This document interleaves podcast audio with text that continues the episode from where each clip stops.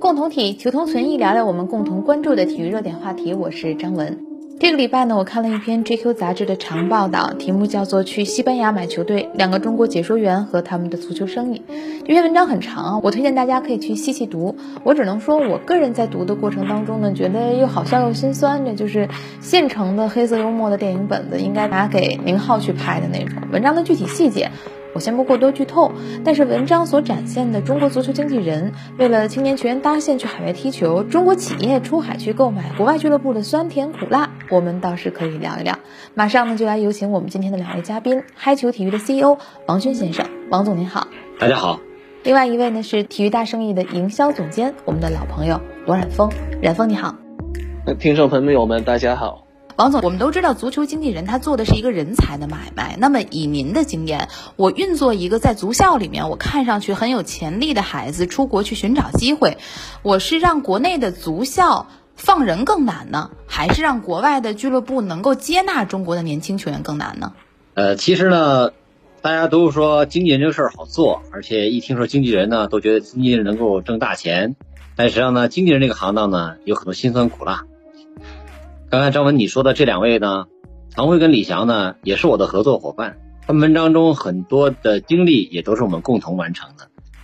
不管是从国内放人，还是国外找出口，其实呢都是非常困难的。国内放人难在于，因为中国足球的人口相对比较少，优秀的青训人才主要集中在几家大的俱乐部，比如广州恒大、山东鲁能，包括前些年的浙江绿城、上海上港。那么实际上这几家俱乐部的球员基本上不可能放出来，所以说这是一个难点。你要想送海外球球员到海外去培养，那你只能够在其他的散落在其他中小俱乐部或者培训机构的球员，希望在这个里头能够发现一些璞玉。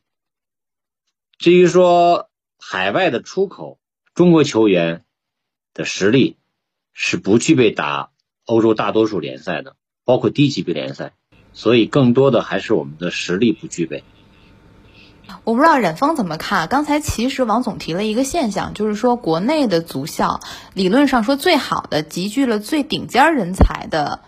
那些俱乐部，反而其实在让球员去海外留学这个方面，好像是起到了有点阻力的作用，是这样吗？呃，这个其实我记得很多年前我们说到这中国国青的这个黄金一代陈涛的这个例子，就是比较经典的啊。当年是他在应该是沈阳金德吧，没没机会出国海外踢球的曲波，其实一直也托特纳姆热刺是非常接近的。超白金一代的国青队，最后这些人才其实能出去的也非常少，优秀的人才。都是被国内的这些俱乐部尽可能的留下了，真正能出去的其实都是呃，应该是经过比较多的这些挑战和和这个谈判，才才才能达成这个出国梦。在中超这个生存压力这么大的情况，俱乐部对自己的球员输送有保留态度，我觉得是可以理解的。那王总，您了解，当我们经纪人想去给国外的俱乐部去推荐一些中国年轻球员的时候，我们一般是怎么推荐的？这里面都会遇到，比如说什么样的困难？我们跟别人同年龄的球员基本上没法踢。我曾经带了两个零二的球员去法国索肖去试训，索肖是法国青训做的比较好。当时这两个孩子去了以后，在他们同年龄的梯队踢，但是。同年龄梯队里的这个队伍的主要组成球员都是零三的，不管是身体、技术能力各方面都比别人差很多。最终两个有一个勉强，但即便是我们看到的所教的一些零三的孩子，事后我了解，最终好像也只有一个进入了他们的一队。可见国外的竞争有多激烈。中国球员出去以后，实际上不要说在一线队，在青年队。能打上比赛的也都是凤毛麟角。嗯，更何况我们可能现在出去的并不是最优秀的，所以这么一比较就是一个特别难的事儿。所以我们看到那个文章里啊，写了一个可能在不是球迷的人看来讲就是匪夷所思的一件事，或者很震惊，就是哇，中国的这些搞足球的人真土豪，我可以为了让这个球员踢上比赛，我就买一个俱乐部，这相当于就是我买了牛排，明天想吃没地方冷冻，我扭脸要买一冰箱，我就为了冻这一块牛排。但特别遗憾的是，有的时候我们即使买了冰箱。我们还是吃不到肉，再转天，所以你就买了一餐馆，自己做牛排吃。对，从这个经营思路上来说呢，是没有问题的，或者是说从商业逻辑上是没有问题的，但这个周期会非常长，而且是存在着风险的。因为培养一个人跟建一个东西或者造一个东西是不一样的，它的失败概率是非常大的。实际上，给你一个一百个球员来说的话，你能够最终出来的不会超过十个。他们当时买这个俱乐部的时候，我们就聊过。呃，我个人是认为他们挣不了钱的，因为我觉得他们一年的投入太大了。但是呢，当时他们也就跟文章中写的一样，他说：“那我们万一哪天做了一笔大的，这不就成本就都收回来了吗？”我说：“是，确实是做个大的就回来，但万一做不着呢？那不就是净亏嘛？那么现在的结果确实就是净亏。”比如他文章中说到孙一鹏那次转会，当时我就在郑州，提前两天签完合同，各种转会手续就等着，但最终还是卡在西班牙足协了。文章中已经写了嘛，相当于他们是个索贿行为。对，这个实际上就是，即使我是一个嗯，在这个行业里面的从业者，我看到文章里这个细节，我真的是觉得又好气又好笑。可能听众还不知道，刚才王总提到的这个叫孙一鹏的球员呢，当时这两个经纪人是想把他从自己现在拥有的这家俱乐部运作到河南。那当时所有的手续，就像王总说的，都已经办好了。但是你球员转会呢，需要一个东西叫做 ITC，相当于就是给你一个许可，这个球员可以转会。这个 ITC 呢，是由西班牙那边的穆尔西亚的足协来去办理的。结果这个 ITC 就迟迟在转会窗口关闭之前，就是。不给我们这两位经纪人，甚至到后来，我们把这个球员想要再运作到呃英国的二级别联赛的时候，他们就直接说了，说你给我两万欧，给我两万欧，这个事儿就可以办成。就是难道国外的所谓的这种足球的生态环境，还是复杂的，超越了我们的想象？呃，也没有那么复杂吧，就是给你两万欧就能办这个事儿吧。呃，这个其实也不是多复杂的事儿。只是没有想到他们会这么录。实际上，当时这个转会是从我们自己的俱乐部，就是从我们这两位经纪人他自己购买的自己所拥有的这个俱乐部转出，本来想转到国内的一家俱乐部。对，这种我们在海外投资一家俱乐部，然后再引进中国球员去这家海外俱乐部效力的这种模式，现在运行了，其实。不少年了，一开始我们是赞助，后来我们是直接全资购买，有的时候或者是在某种程度上百分之多少参股。那么这种模式到底能不能成型？是不是真的能够给企业带来利益，给球员带来机会呢？既然大家都在做球员买卖，肯定是有盈利空间的，而且应该是非常丰厚的。实际上呢，大家都做的不错，包括我们现在我们也在继续做啊，而且前景也不错。嗯，所以你说企业。来做这个运作，这个看他的定位。如果他要是买的是国际米兰，像苏宁做的这件事情，他就不会为简单卖个球员，因为他卖球员挣不回来这个钱。但苏宁在国际米兰这笔交易里，它的运营是非常成功的。苏宁在整个现在的意大利跟欧洲足坛，它的影响都是非常正面的，这是非常难得的。但他想获得的收益绝对不会是球员买卖，所以如果要在球员买卖上，应该更多的是低级别联赛。做一个小俱乐部，然后低成本的运营，然后把这些球员再包装一下，回到中国。就是几年之前，我们关注到中资企业在西班牙联赛，其实动作是挺多的。除了像万达和马竞这种大生意以外，包括 GQ 的长文章提到的两位经纪人去买的两只嗯低级别联赛的球队，包括像徐根宝，他曾经也拥有过一个西乙 B 的球队洛尔卡，很多球迷都知道这件事儿。但是这几家嗯中资现在都已经脱手了。目前我们知道的西班牙现在还有的中资的俱乐部，可能就是格拉纳达，包括已经降到西乙的西班牙人，西乙 B 还有一家俱乐部好像叫莱里达吧，它跟大连的一个青训机构有比较深的。联系这几年，比如说在西班牙这个层面上来说，中资的资本不像前段时间这么疯狂了。您觉得原因是什么呢？我们如果以离开了的俱乐部为例，那万达集团其实跟它的本身集团遇到的一个挑战有关系。唐会他们拥有的俱乐部遇到的问题，跟洛尔卡遇到的问题其实是有一点点类似的。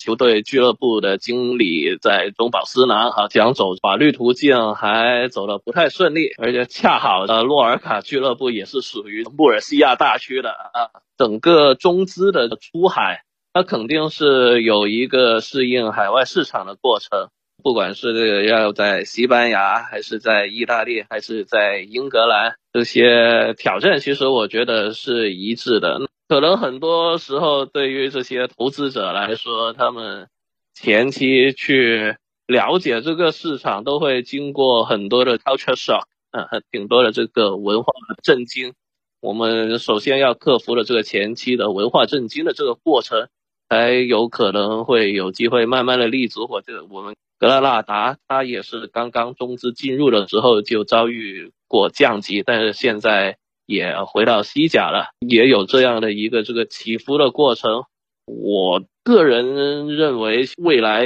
积累经验还是对中资的在欧洲的立足是有好处的。你对当地人的性格，包括他们的足球文化、他们的办事方式，这个融入是需要非常漫长的过程，而且这个过程你注定要交学费。刚刚你们说的这么多家俱乐部呢，我简单总结一下：凡是以赚钱为目的的俱乐部，基本上你搞不下去了。如果说他的诉求不是赚钱，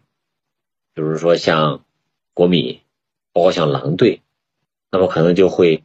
生存的更从容一点。这个呢，我觉得是跟投资人最初的定位有关系。如果你想赚钱，要么你就投一个非常小的俱乐部，像葡萄牙的那些俱乐部，葡萄牙有很多中资的俱乐部，他们投入都非常小，一定是个小成本的运营，然后想办法再做一点留洋球员。出口转内销，这样呢，他们就能够生存下去。那我们在这个俱乐部里面的话语权到底是多少呢？我觉得说到话语权这个问题，可能更经典的一个案例是，有一段时间曾经运作过高洪波去海牙俱乐部有这么样一个合作，结果引起了挺大的争议吧，在当地。到底我作为一个投资人，能在这个俱乐部里做哪些决定呢？海牙这个事情呢是比较特殊，应该是合另外城拥有百分之九十九。好像是市政厅拥有百分之一，但这百分之一他拥有否决权。海牙做很多事情也非常的掣肘，不能够完全自己做主。但是像唐辉、李翔他们俱乐部，他们是可以自己做主的。包括徐徐指导、徐根宝在罗尔卡，他也是可以做主。球迷对于你是一个中国老板，你是一个西班牙老板，还是一个美国老板，他们并不关心。但是球迷的所思所想，当地人的处事方式。这是一个新来的老板非常不理解的这个道理，在中中也存在。比如一个大连人有时候就不太理解一个四川人的思维方式，四川人就不太理解一个广东人的思维方式，大概如此。需要交一点学费，需要摔过无数次跤，在这个过程中，慢慢的懂得了当地的很多文化，然后慢慢的开始融入。但是很多老板呢，还没有等到这一天，就已经支撑不下去了。实际上，我们刚才在 GQ 里面看到那个故事，主要都是集中在西班牙，因为这两位经纪人他的呃主要的精力投入在西班牙这个联盟。中国的经纪人现在在把中国的球员往全世界各地的体系里面送，尝试去找到一个合适中国球员的体系。那么目前我们去尝试的这些国家，有没有一些您会感觉确实不太适合中国球员，或者有没有一些联赛觉得好像中国球员还能够够得上？呃，目前。中国经纪人送中国球员出去的国家最多的是西班牙和葡萄牙，葡萄牙更多，因为葡萄牙呢对球员没有限制，啊，在葡萄牙的低级别联赛经常有半支队都是中国球员。那么在其他国家呢，比如法国、德国相对就少一些，英国也有一些，那意大利就很少，这跟各国的政策有关系。然后在日韩都会有一些，因为日韩离我们比较近。在南美呢，鲁能足校放了一些，然后有个别的经纪人也会放了一些，但是不太成规模。我个人的观点，包括我们做了这些年发展，经过我们也是仔细的比较，也是经验吧，或者说学费。我个人觉得欧洲不太适合中国的青少年球员。而这个结论其实让很多人会非常震惊，因为很多人可能会觉得欧洲是世界足球最发达的地方，我们应该在球员很小的时候就把他们送到欧洲去感受一下，就是欧洲它的体系是什么样子，它的技战术风格是什么样，它的教练是怎么教的等等。但实际上，就是您过往的这些经历，您觉得欧洲不是不那么适合中国球员是吗？非常的不适合，成才率非常低。欧洲对青少年球员的培养，是因为它的人口非常多。他根本不在乎这个队培不培养出人，有的时候经常这一个队的球员将来都没有踢职业，没有关系，但他们的队伍太多了，总有能冒出来的。而我们一个中国球员过去以后，那就希望他一定要成才，这个难度太大了。欧洲人跟我们还有一个最大的不同，欧洲人认为踢球是你自己的事情，比如对于小孩子来说，这个小孩子是指十七八岁的哈孩子，欧洲就是隔一天训练。也就是一周他训练四次，然后我们有一次一个球员家长去了以后，他就说那怎么我闲得慌？每天练一次，休半天，第二天又休息。中国球员就想天天训练，但人家欧洲就是这样，因为他们不需要那么练，他们人才太多了，总有球员有天赋的球员能够冒出来。还有一点，欧洲不管球员的生活，踢不踢球是你自己的事儿，怎么处理你的业余生活也是你自己的事儿。我举一个例子，名字我就不说了。有一个孩子当年非常有天赋，很小就去了西班牙，家里也非常的有钱，父亲给他单独租的房子，非常大的 house，然后让他那儿踢球。当年说是那个年龄段的希望之星，但毕竟是小孩子，你知道他在那里干嘛吗？晚上打游戏，天天打，熬夜，熬夜是最损耗身体的。最后这个孩子体重非常轻，技术确实是非常好。但没有办法踢职业足球。现在这个孩子已经消失了。我举一个这相对极端的例子。您刚才举的这个相对所谓的比较极端的例子，其实也让我们有一个困惑和疑问啊，就是，嗯，这些孩子出了国之后，就完全是自己在那边生活吗？我们的经纪人和他保持一种什么样的联络呢？肯定会给他租房子，安排他吃住，但是你不可能给他请个保姆。对他们来说。自律也很重要，但是呢，其实做到这一点呢是非常难的。中国孩子呢，更多还是习惯了有人管他们，比如从青年队开始就都集中训练，教练每天查房，通知他们几点训练等等，他们已经非常习惯这样的生活方式了。但他们去日本习惯另外一样的生活方式，就是每天训练他们要提前两个小时去，因为所有的日本球员都是这样，提前两个小时或者到一个半小时。自己到训练场边儿换好衣服，自己在那儿做准备活动。场边会放了很多的器材，各自去做。比如十点钟训练，大概八点到八点半，队员陆陆续续都来了。然后教练来的时候十点钟，一所有的队员实际上已经热身的非常，直接上去就是训练了。在国内是不可能的，提前十五分钟就非常不错了，不迟到已经是好孩子了。我最后想谈到的一个问题就是 GQ 这篇长文章最后说，两位经纪人不管怎么样，这些年的折腾，现在还没有实现特别好的收益。然后挺重要的一个原因呢，就是现在我们出口转内销的这笔生意好像没有以前那么好做了，因为中国足协已经。挺敏锐的注意到了，确实在市场里面出口转内销所造成的一些年轻球员的交易的泡沫，当然这也跟我们 U 二三的政策相关。那么在这种新的政策规范下吧，未来这种所谓出口转内销的现象，或者说中国球员去留洋的这个群体会发生什么样的变化呢？中国球员的留洋之路呢，肯定还是会继续的。虽然暴力时代已经结束了，但这个过程中呢，如果真的能够培养出好球员，肯定还会有比较好的收益。同时呢。中国球员到海外呢，他确实能得到快速的提升，这一点呢，也从无数的球员身上感受到了。不论是去西班牙，包括日本，包括韩国，呃，甚至葡萄牙的球员，他们都能得到快速的提升。我觉得中国球员走出去这条路，还是必须要坚持下去的。只是希望中国球员呢，能够在海外待更长的时间，我觉得一年太短了，两年也不够。我觉得更长的时间，特别在更高水平的联赛里头、更高级别的联赛里头崭露头角，这一点才是最重要的。说实话，今天我和冉峰和王总的沟通的过程当中，我总觉得我们说着说着就会有点哽住了。为什么会哽住？我想可能是因为中国说一千道一万，就是足球人口实在太少了，我们的愿望又这么的迫切，所以有的时候我们这个选择在一步步推进的基础上，是希望它能够超常加快的去增长。最终，如果有的时候不幸变成了拔苗助长，可能就是因为我们实在是对于中国足球能够尽快的拥有更多的人才这件事儿，或者说有更多的人能够在海外联赛踢上球，我们的球员能够拥有更强的实力和水平，这个心态太迫切了。希望中国足球能够有一天心平气和的接洽这些留洋的事物，或者是说我们能够更加长线、更加稳健的。做好中国足球的生意吧。好了，以上就是今天共同体的全部内容。我是张文，也非常感谢今天我们的两位嘉宾。我们下周见。